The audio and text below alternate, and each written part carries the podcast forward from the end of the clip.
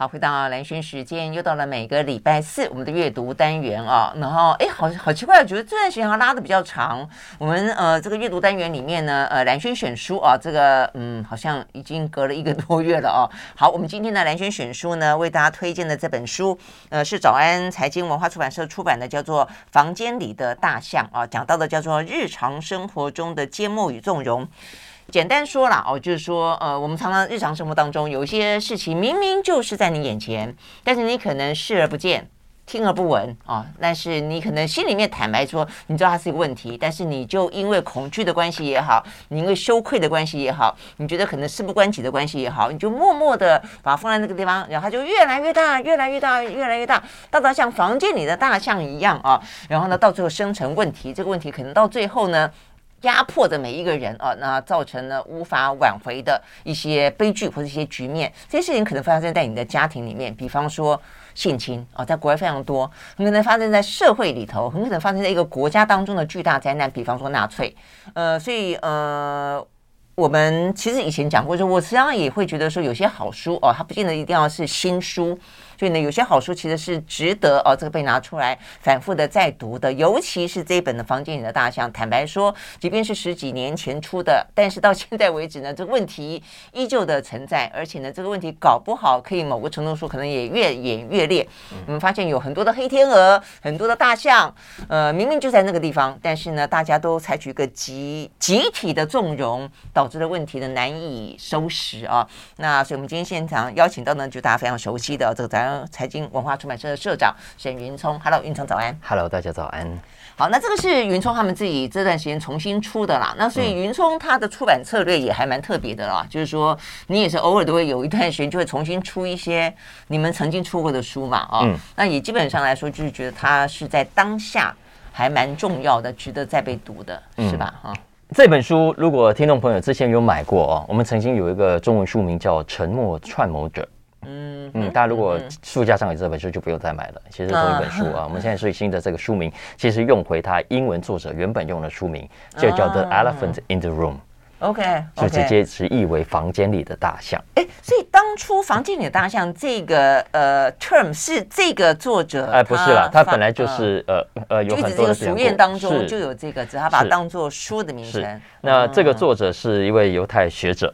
啊，他也是一个社会心理学家。嗯，嗯，那他就观察到所谓的我们社会上的房间里的大象这件事情，所以这本书最早在二零零七年就已经出版了。那我们中文版之前《沉默创播者》，我也不知道为什么当时要帮他改书名。其实我觉得叫《房间里的大象》就很好了，这叫 gay 稿啦，哎，gay 稿 是不是？有一点，不，那时候的想法跟现在的想法不是不太相同。我为什么这一次把它拿出来重出？《沉默创播者》有点点。可能更深一点，就是它它背后的运作，你把它点出来了。对，在这个书里面，因为它其实讲的的确就是沉默的现象。不过我觉得，呃，讲直白也跟大家比较有直接的关系的，就是还是房间里的大象这一句话哦。对啊，对。那我这一次，我们这一次重新出这个版本哦，主要几个原因，当然对技术性的原因是我那个旧版已经卖完了，但更重要的原因其实是是我最近重读这本书，我觉得自己获得很大的疗愈。嗯嗯，为什么呢？因为我想听众朋友一定生活中如果有有所谓说不出口的事情，嗯嗯，不管是家庭上的，嗯，好，跟你的家庭成员之间有些话，你觉得你真的很难开口，嗯哼，呃，这个事情大家都知道，可是没有人能够在家里点破，嗯，而这个不点破本身其实是很伤害家人情感的。嗯，是很造成家庭不和谐的。嗯，可是这件事情却却没有人愿意能够提，因为一提可能就吵架，一提可能就翻脸，一可能可能就摔桌子。嗯，呃，所以你这样的心情看来会是疗愈哈，所以你意思是代表说不止自己有，别人也都这个样子，它是一个普遍存在的现象，所以你觉得你获得疗愈？对，获得疗愈是因为呢，泽鲁巴维就是这本书的作者啊，他其实。要告诉我们的是，这种房间里的大象，其实不只是在我们家庭里有，嗯，相反的，它其实是弥漫在呃我们整个社会的不同的空间、不同的领域。嗯，比方说你离开了家里，你去上班，嗯哼，几乎每一家公司也都有这种不能说的秘密，嗯哼，或者叫公开的秘密。公开的秘密，我觉得比较符合房间里大象的概念。对对对对，公开的秘密，但是大家都不可言说，都不可言说。可是大家都会相视意会。但是不说出来哈，嗯嗯，但这个不说，其实或者是在茶水间里面偶尔这样子稍微 gossip 一下，对对对对。但大家其实都知道，有一些问题，当然如果只是纯粹 gossip 也就算了，但有一些涉及经营或者涉及领导人的的策略跟方向，嗯呃，其实你没有说出来，或者呃让这样的问题持续下去，对对，其实对企业来说是非常不好的。所以很多人为什么离职，很多原因都是这样子，嗯。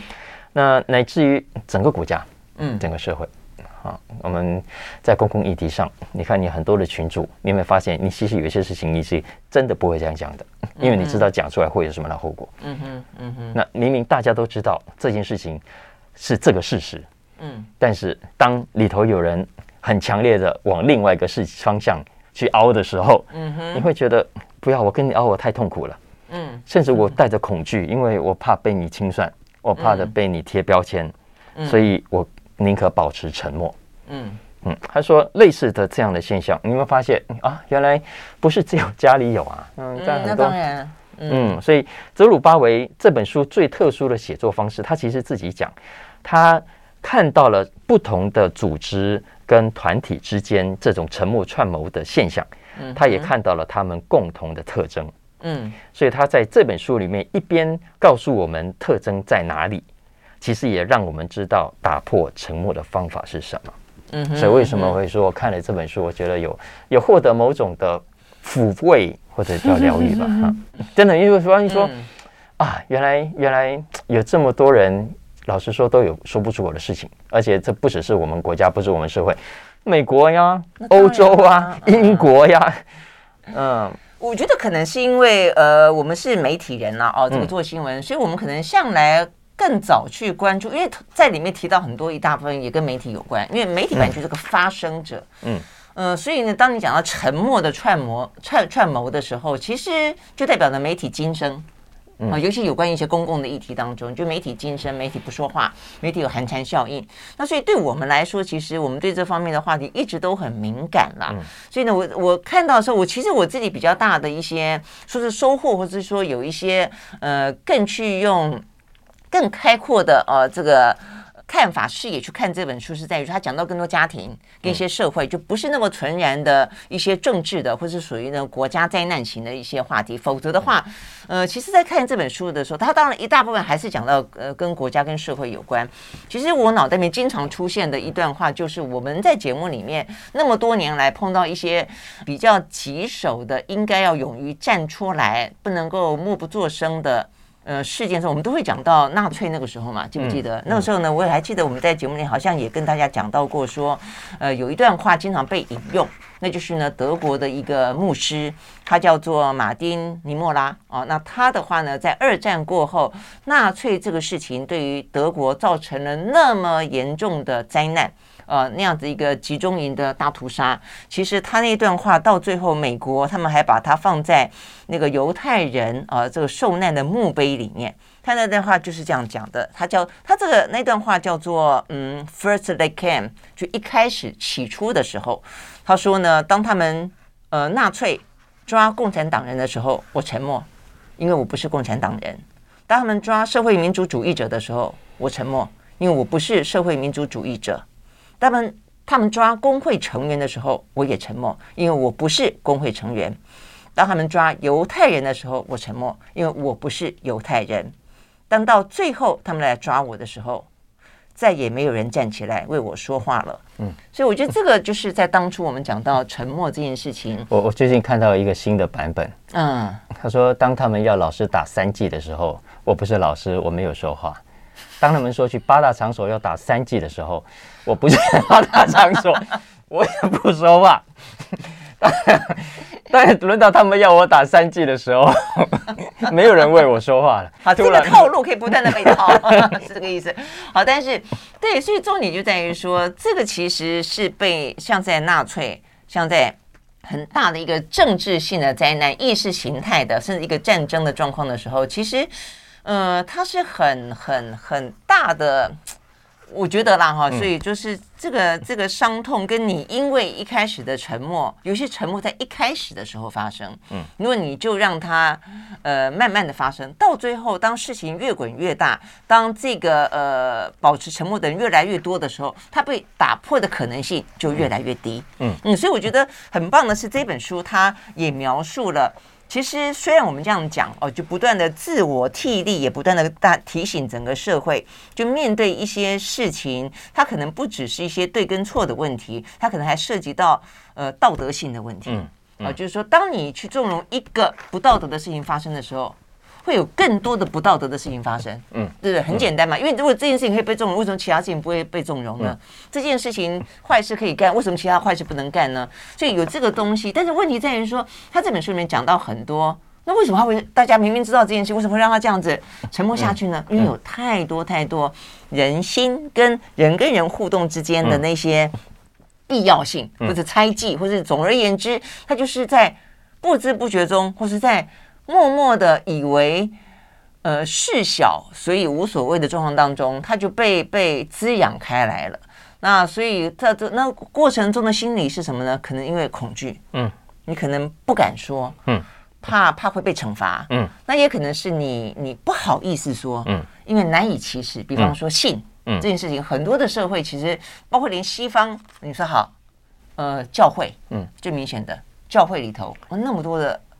牧师、神职人员性侵男童，对，像这种他们不可说，不好意思说，因为修说了以后，你整个的宗教体系会受到这个影响。那你不能讲家里面哦，可能你说，假设父亲性侵子女，那妈妈是一个共犯，嗯，我觉得这种事情其实都很难堪，对不对？就我说这本书有疗愈到我的原因，是因为他点出你刚刚讲的，就是我们之所以沉默，往往呃，要么就是你刚刚讲的羞耻。哦，这呃，要么就恐惧，嗯，要么就提到真的太痛苦了，嗯嗯嗯，你就像自揭疮疤那种感觉。对，但但这些其实其实是让我更打我一把的，就是我已经很难受，你其实还说我因为痛苦，所以我逃避，呃，因为我恐，说我恐惧，说我胆怯啊，然后说我痛苦，所以呃，看起来都是消极。不过，泽鲁巴维这个书里头，他其实倒过来告诉我，我之所以沉默，未必是消极的。相反的，我是一种积极的表现。嗯哼，积极什么呢？积极回避。嗯哼，为什么积极回避呢？因为我在保护自己。嗯，因为积极的要求生存。嗯，求生存。嗯嗯，我要在在这个家生存，我要在这个企业呃继续待下去。嗯，我要在这个国家里头混饭吃。嗯，所以所以我必须积极的回避这件事情。嗯。所以我并不是全然的消极，其实我很清楚自己在恐惧，自己在羞耻，自己在痛苦。至于这也是为什么泽鲁巴维说他在研究这个议题的时候很困难。嗯，那困难点就在于说，我所回避的这件事情，它要么没有发生，还没发生。嗯哼，它要么发生了，没有人要讲。所以你要怎么去调查？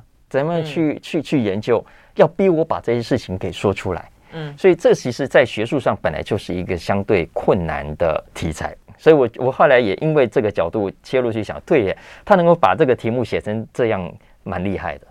对，就是他，他把真的事情当做一件事情，然后呢，从一开始背后的原因，然后到。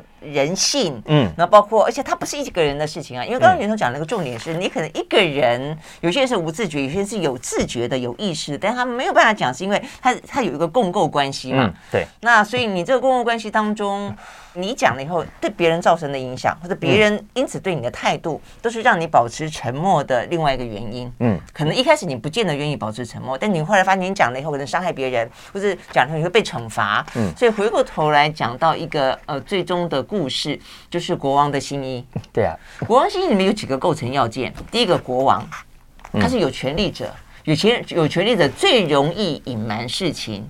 那这是我觉得是这个重点。再一个就是去讲国王穿新衣的是小孩子，小孩子是个无知者。或者他不知道，或者他他觉得他 nothing to lose，就是他今天讲了以后，他也不会，他他可能造成的伤害是最他可能有 everything to lose，他自己不知道。那那小朋友，他就天真，是重点是一个天真的、无邪的，或者说他觉得没有什么好失去的人，他才可以出来说啊，国王没有穿衣服。嗯、那否则的话，如果是国王的大臣，嗯。你觉得国王大臣会敢讲说国王没有穿衣服吗？是是，所以所以它里面有一句很有名的话，他说说话一个人就可以了，小孩一个人说话就可以，嗯嗯。但是沉默呢，必须是集体的行动。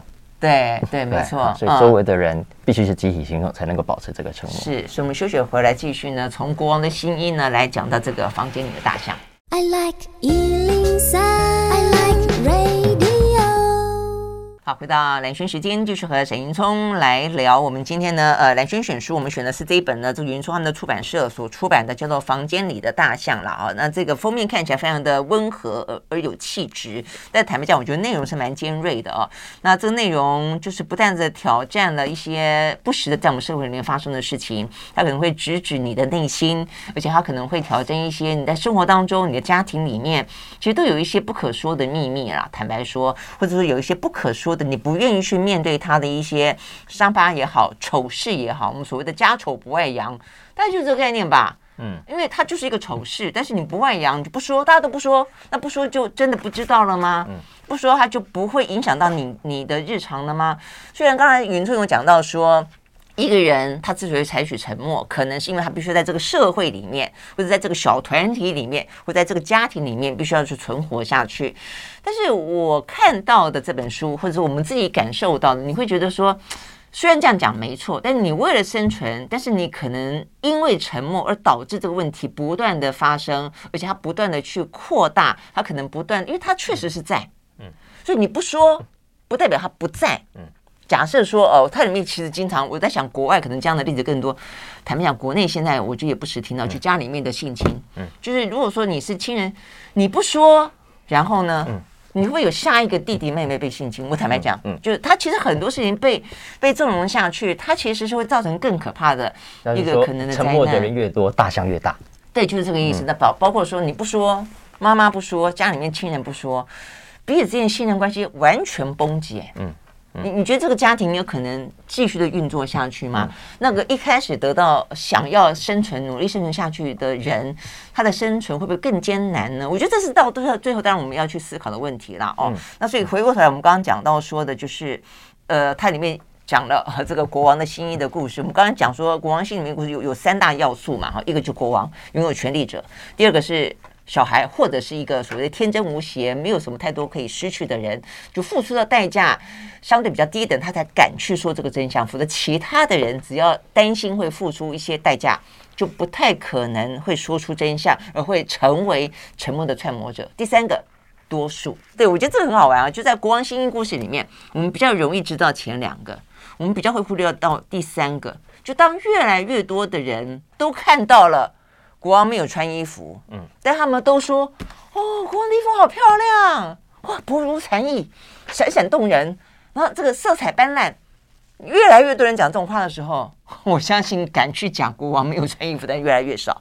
所以、多数这件事情变成保持沉默里面最大的一个帮凶，嗯，也是一个去追求真相里面最大的敌人，嗯。国王的新衣是是比较极端、比较典型、比较戏剧性的一个故事啊，嗯、但但其实，在我们日常生活中比较常发生，其实比较没那么戏剧性，因为当事人也许不像国王有这么庞大的权力，嗯，嗯他所遇到的处境也不见得就是没穿新衣这么戏剧性的一幕，嗯、他其实可能可能只是做了某件丢脸的事情，嗯，做了某件大家觉得不耻的事情，但是呢，这个不耻。归不止，我们还是不见得愿意说破。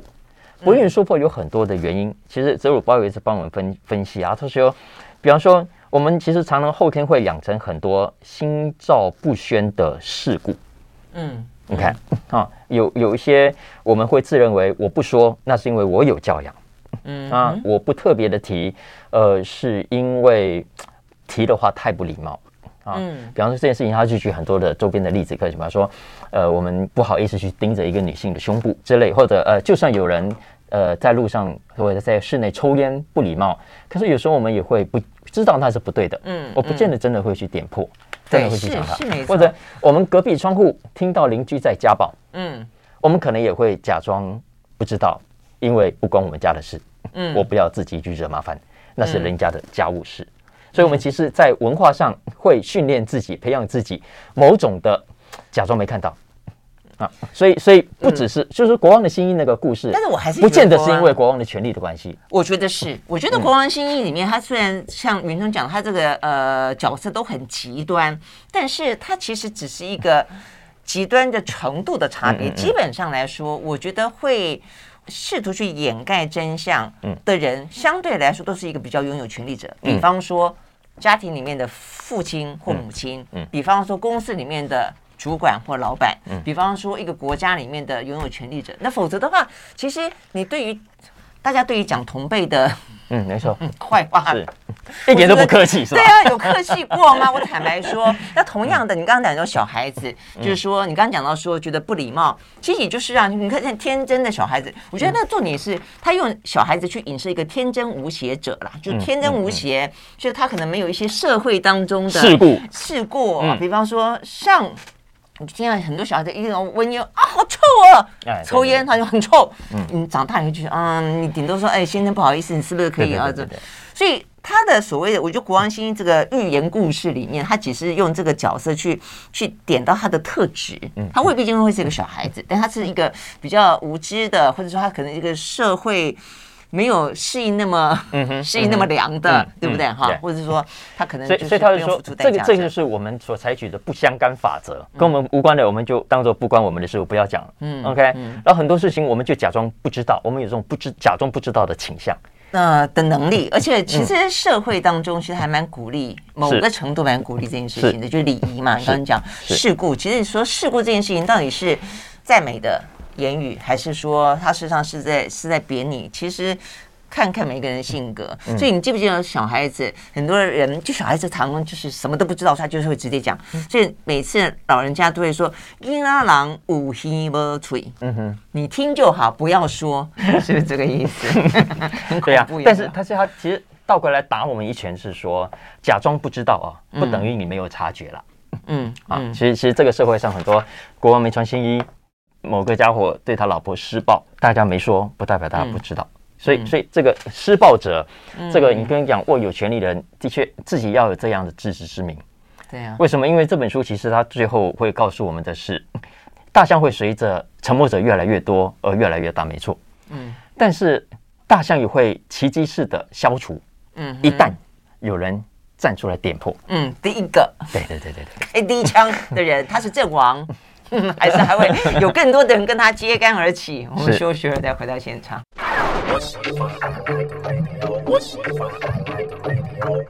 好，回到兰萱时间，继续和沈云聪来聊这一本啊，我们推荐的好书啊，这个叫做《房间里的大象》啊。这个讲到就是说，呃，其实我们现在真的经常用这个“房间里的大象”来形容有些事情呢，显而易见，但是为什么却让它这样子的存在？那中间其实背后有非常多的一些个人的心理因素，以及集体的社会心理的机制在那边运转着啊。那有没有办法让它突破？我觉得这本书还不错，就它也就会试图讲出一些突破点。嗯，因为我们都知道，它其实这个问题之所以成为问题，从古到今都成为问题，它跟人性、跟社会，它必须要。就是说，人跟人之间，他人是社会性的动物，你不能够一个人存活啊，独活，所以你可能必须要一个社会。当社会它必须要运转下去的时候，你可能就有些事情，有些人必须被牺牲，嗯，哦，但是这个是有些事情，它却是。你牺牲不得的啦，就是到最后你可能会引发更大的问题，到底该怎么办？我说他就试图也是从里面找到一些呃，透过他的分析，而去找到一些可能的突破口。那我们刚刚讲到说，当一个人出来讲的时候，两个人出来讲的时候，他可能如果你够了解这个整个的问题机制，你会知道说，你愿意成为那个第三个，你应该要成为那个第四个，你应该要成为那个第五个，那接下来这个问题可能就可以被解决哦。那所以这个问题讲到整个社会机制，我觉得最最明显的啦。它里面举了一个例子，我觉得蛮好的，就不是那么意思，因为它里面不断的举到纳粹大屠杀的例子。那我想一开始我也讲到，我觉得大家非常熟悉哦，你会知道从这个角度去看它，下一个可能你就是被这个当权者啊处处去施暴的对象。但我觉得另外有讲一个例子，我觉得比较更亲近一点，他讲到的是曼德拉。嗯哼，曼德拉是一个拥有权力者，但他当然没有。拥有权力的时候，他做了一个什么事情？在什么事情上面呢？也是符合这个房间里的大象，那就是他的儿子。他的儿子呢，死于艾滋病的并发症。嗯，那一般来讲的话呢，像钱尼的美国的前副总统钱尼，他的女儿是同性恋。他在那一年选举的时候，其实大家都知道他的女儿是是同同志，但是在选举的时候，他没有人敢去提他，也没有人想去提他，前尼也不讲。那所以这就很很诡异。但是曼德拉面对他的儿子死于艾滋病，他是拥有权利者，他也其实我相信很多南非人也可能也知道，为了尊敬他，其实希望能够嗯不提。但是曼德拉自己讲，他呼吁所有的南非人公开谈论那一些因为艾滋病而过世的人，他希望借此来宣导艾滋不要隐瞒，因为他说，我觉得他有一句话非常好，沉默等于死亡。像这句话呢，其实某个程度来说有象征意涵，但是在艾滋病这件事情事情上面却是一个事实，就是如果你都不讲，那没有人。可以去及时的救助你，没有人及时的可以给你药物治疗，你可能真的就死亡了。嗯，但是呢，在其他的不是艾滋病这件事情上面，你等于意味着形式上的死亡。所以我觉得曼德拉就是很明显的，就是拥有权力者。但他如果愿意主动讲出房间里的一个大象，南非那段时间多少人死于艾滋？嗯，你未必是真的因为同同同志的关系，也可能是因为输血的关系。但总之。现在的的艾滋病，我想这个因为宣导的关系好好多了哦。但是我觉得他这个这个就权力者、嗯、权力这个问题，在我们刚刚讲到的这个沉默串串谋事情上面，其实真的很重要哈。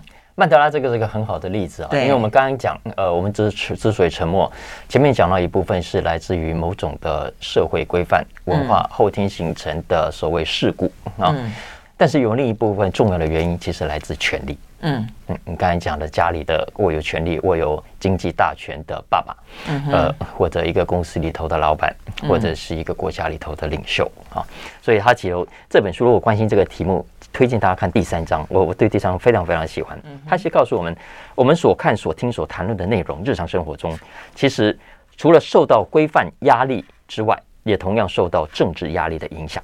他其实说，他们有些政治人物一直在利用权力。啊、呃，或者不见得政治人物啊，就是掌握权力的人，来左右我们的注意力。嗯，怎么样左右我们注意力呢？就是控制我们之间呃能够谈的议题。嗯，有些议题是不可以进入我们公司的。嗯，有些议议题是不可以在我们家出现的。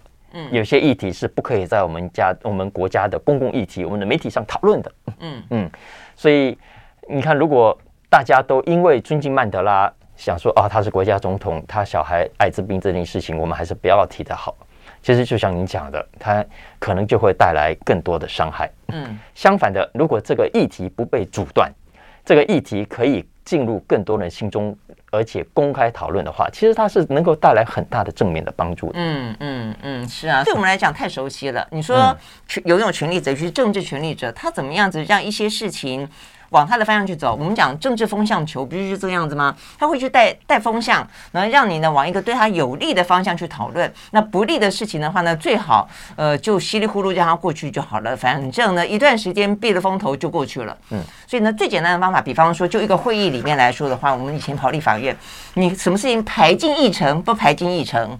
就差很多啊，嗯，你排进议程就被讨论了。你最简单就不要排进议程，嗯，你不要让它经过复委，你不要让它经过二读三读，它就像是不存在一样。社会大众也不会知道，所以也不会形成舆论压力，所以你也不会因此导致你生生政治上的损失。这是最简单的一个。所以我们今天讲说，政治人物很重要，就你要有议题设定的能力。议题设定的意思什么？就你会带带风向啊，你懂得找你有利的事情，然后不不利的事情，你就不让媒体报道。现在台湾很厉害的是。我觉得民进党主政之后，他们就是真的是文宣起家的，所以他们现在最主要的一个，大家会说没有啊，没有看到很多批评啊，因为现在如果说当你选择的让很多的媒体的立场通通都倾向某一边的时候，他不报道你就不知道了。所以当初国民党威权时期的时候也是一样，大家都不敢报道，所以你就不知道有很多的事情原来藏在大家的心里面，比方说那个时候的二二八，那个时候的白色恐怖。那同样的，那个时代过去之后，那现在的民进党，他用别的方法，他没有那么明显的去镇压你，但是他不让这个事情被知道，不让这事情被报道，他其实也就是某个程度的，嗯嗯，消失在大家的眼前嘛，不是吗？所以所谓的议题控制啊，它包括了报道与不报道，嗯，所以议题设定包括它设定与不设定，对，它设定什么议题给你，其实就能够支配你想到。你要知道什么，跟你应该要去想什么。嗯，但是他不报道，其实就会阻挡了各种议题进到我们意识里面。嗯啊，其实最典型的受害者，我觉得就是社会上有理想、有抱负的政治年轻人。嗯，为什么？因为当主流媒体、当重要的媒体都不报道你的时候，社会大众是不认识你的。你有再崇高的理想，想要进入政治这一行，门都没有。嗯，相反的，呃，主流的政治人物，呃，主流的政二代也好，呃，主流的政治人物培养出来的子弟兵也好，其实在美国也是常常这样的。所以，任何一个，比方说一个，你现在甘乃迪家族，就光明光凭 Kennedy 这三个字，不叫三个字嘛，英文一个字，就可以当选的，你知道吗？哈、嗯，所以，啊，所以其实。他点出都一样，对，其实观点都，他就点出了这件事情。所以，所以换言之，这个状况在过去大众媒体的时代存在，其实不只是现在的民进党，其实当年的国民党建言时期的早期也是一样，他掌握了所有的媒体，所以他有报道你就知道，他没报道你不会知道的。嗯嗯，所以，但在这种情况下，身为老百姓，你其实就更应该往他不报道的方向，对对对，去找你要的。对呀。没错，因为我我那时候其实我还记得我跑新闻初期，我就是认识，因为我在自立，我就认识不少那种二二八或者白色恐怖的受害者，还是不分省级哦，就本省级也有，外省级也有。他们那段时间都说，因为那样的关系，所以台湾有一段时间，老人家也会有另外一种告诫：卖差降低，嗯哼，不要碰政治，嗯哼，因为对他们来说，这就是不可言说的秘密。在那个时候，很多人家里面，你看像柯文哲后来出来的时候也说，我我是二二八受难者家属。这代表的是什么事情？就代表在那一段的历史当中，它曾经是不可言说的公开秘密，嗯嗯，对不对？那所以因此你讲出你这样的一个身份背景的时候，哎，你就突然之间得到了某种政政治上的能量，嗯，就也代表说台湾确实曾经经历过那一种在政治上面的高压统治底下的这些所谓的沉默串谋，嗯，所以到了现代，它可能形式变了，但是同样的，我觉得也值得被提醒。高高压者也最常用的一个方法就是把很多事情设为机密。啊，哎，不得讨论，不可以讲。对，嗯，这里书里头的机密文件那么多，对对，机密呢就可以隔绝。很重要一点，个效果就是它隔绝所有被害者之间的交流。嗯，啊，你刚刚讲的教会的性侵，嗯，我不让你们讨论，所以被害者之间也不敢彼此交换自己。你都以为你自己可能是孤立者，没错，对不对？因为只有你一个人，所以你不晓得别人是不是也这个样子。嗯嗯，是没错。这样，不是。另外，他也举了一个例子，发现哎，原来国外也有这样的状况，教材的选择。嗯。嗯，哪些东西放进教材里面，哪些东西不放进教材里面？你发现小孩子的学习对这个世界的建构就完全不一样。嗯，所以他其实很有意思的概念。他说，其实很多的所谓沉默，很多的串谋，其实是用声音来掩饰的，是用更多别的声音、别的杂音来掩饰的。对对对，我跟你讲，这种事情就像，经常我们发现都在新闻里面都这样子。假设说你有一个很很很糟糕的状况哈，嗯，就你有一个比较可能不会引起社会大众喜欢的政策要宣布，最好在一个很多状况发生的新闻发生的一个趁乱推出，趁乱推出，对对对对对，你就比较容易浑水摸鱼。我给我们休息，回到现场。I like 103, 回到蓝轩时间，继续和沈云聪啊来聊这本我们推荐的好书，叫做《房间里的大象》啊。那这个当中的话呢，讲到非常多，当然也讲到最后说怎么样赶走这个大象啊，怎么样？我觉得这很重要哦。就在当我们了解到了个人的心理、社会的集体心理，那你知道不孤单，也也知道拥有权力者怎么样的去。利用这样的一个心理，那也知道说呢，呃，可能在这个过程当中，我们也默默的成为一个共谋者的时候，我们知道说啊，为什么是这个样子？那事实上你并不孤单，你其实可以有机会去赶跑啊这个房间里面大象的。我觉得这个很重要啊。那中间讲到一个，就是说这个事情显然的从远古时期的社会就有了，因为大家这边提到的一个童谣，反而更吸引我的注意啊。他这个童谣是。他没有讲是哪一个国家的童谣了哦？他就说呢，我昨昨天我见到阶梯上有一个不在那里的男人，今天他又不在那里，哦，真希望他走开。所以是从一个小孩子的立场去唱出一件事情：不在那里，怎么会有一个男人呢？代表一定是他在那里，他看到了。但是有人叫他说，有人跟他说，哦，他不在那里，没有这个人，你看错了，不在那里，没有这个人。所以他就说，今天他又不在那里，所以就小孩子在说他在那里，但有人告诉他不在那里。但是我觉得这个故事啊，我觉得有一个可能是偷情，嗯哼。所以对这个作者来说了，他引阅这个小朋友的故事来讲这个事情，其实大人经常也就是就是很世故的人啊，这个很圆熟的人，很有礼貌的人，其实是一个。沉默大众当中很关键的大众，嗯，我们怎么样会可以从这个多数，嗯，就形塑出成一个房间里的大象赶不走的那个多数里面，我们可以跳出来，我觉得很重要。这个书大概四五六七章谈的就是这你刚刚讲的这个方法，嗯，哈，其实几个观念，它是我觉得对我来说很受用啊，因为他刚才讲。真相的头号大敌，嗯，多数，嗯，就是多数，嗯。他说，我们其实常常为了和谐，为了团结，很多事情该讲的都不讲。但是他这鲁巴维告诉我们，我们常常为了团结，为了和谐，结果反而伤害了团结，伤害了和谐。嗯嗯，因为在黑暗当中，各种残酷跟堕落都会滋长。对呀，嗯。但是我们真的要把大象赶出去，老师说也没有说这么容易，因为其实最大的其实没那么容易，是因为其实最大的压力还是在在团体心理。嗯，嗯，还是团体心理的压力，因为他其实点出来，对于试图打开我们双眼的人，我们通常都置之不理。嗯嗯，因为我们有很大的呃这个压力，觉得你怎么可以在别人面前洗？这是他这句话叫做你怎么可以在外人面前使自己人的脏内衣洗？对啊，说家丑不可外扬嘛，对不对？对对对，呃，尤其对于掌握权势的人，当他权势越大的人，他越憎恨摇晃床船身的麻烦制造者。就是坐船的人不摇船，对对对，这是俗谚里面这样讲。你也在这个船上，你不要摇船，因为到时候翻了，所有人都翻了，你也不会幸存。因为因为多数的人其实也都是在这样的恐吓，呃，在这样的恐惧底下，其实就选择当鸵鸟，很珍惜自己的鸵鸟权利，很珍惜这无知便是福。没错，这个我就把它折起来了。我我认为这个是，就是说，其实当一个揭秘者，嗯，当一个吹哨者。当第一个站出来说国王没有穿内衣的人，穿新衣不穿内衣，穿新衣的人，嗯嗯嗯，他其实不会被原谅。这件事情是很特殊的一个集体的社会的意识。他这边讲到说，因为因为这个人逼着所有的人张开双眼，嗯哼，他他这个人逼所有的人面对面对他们心里面不愿意面对的东西，他们不打算。原谅他，嗯，甚至可能更进一步会惩罚他，因为他们认为每一个人都有保持鸵鸟的权利。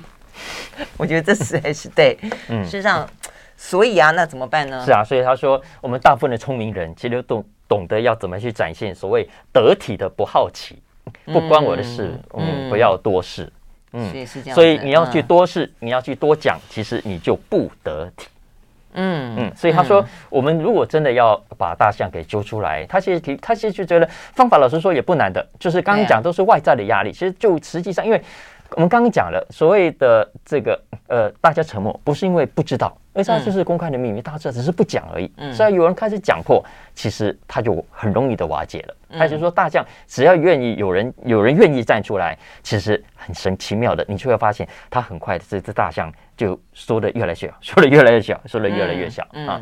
所以几个方法他也提供了，大家有空找来看。他说，比方说，先为这个大象命名，应该知道这个，嗯，就是 name，呃，要 name，要为什么？因为有没有发现，这是很厉害的呃革命者都会用的一招，就是你要把这个社会大家最极端的痛点，这个社会最大的问题，给个很具体的名称，把它点出来，让大家心中有共鸣。嗯哼。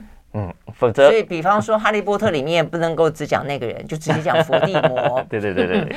当他这样子被讲出来的时候，第一个你心里面的恐惧相对来说就就淡去，那、嗯、大家可以共同讨论这件事情。对，所以然后呃点出来之后，他其实刚刚讲了以上的分析，其实就是让我们知道，这些都是我们之所以屈服于恐惧、屈服于压力，之所以选择不看、不听、不说，嗯呃的。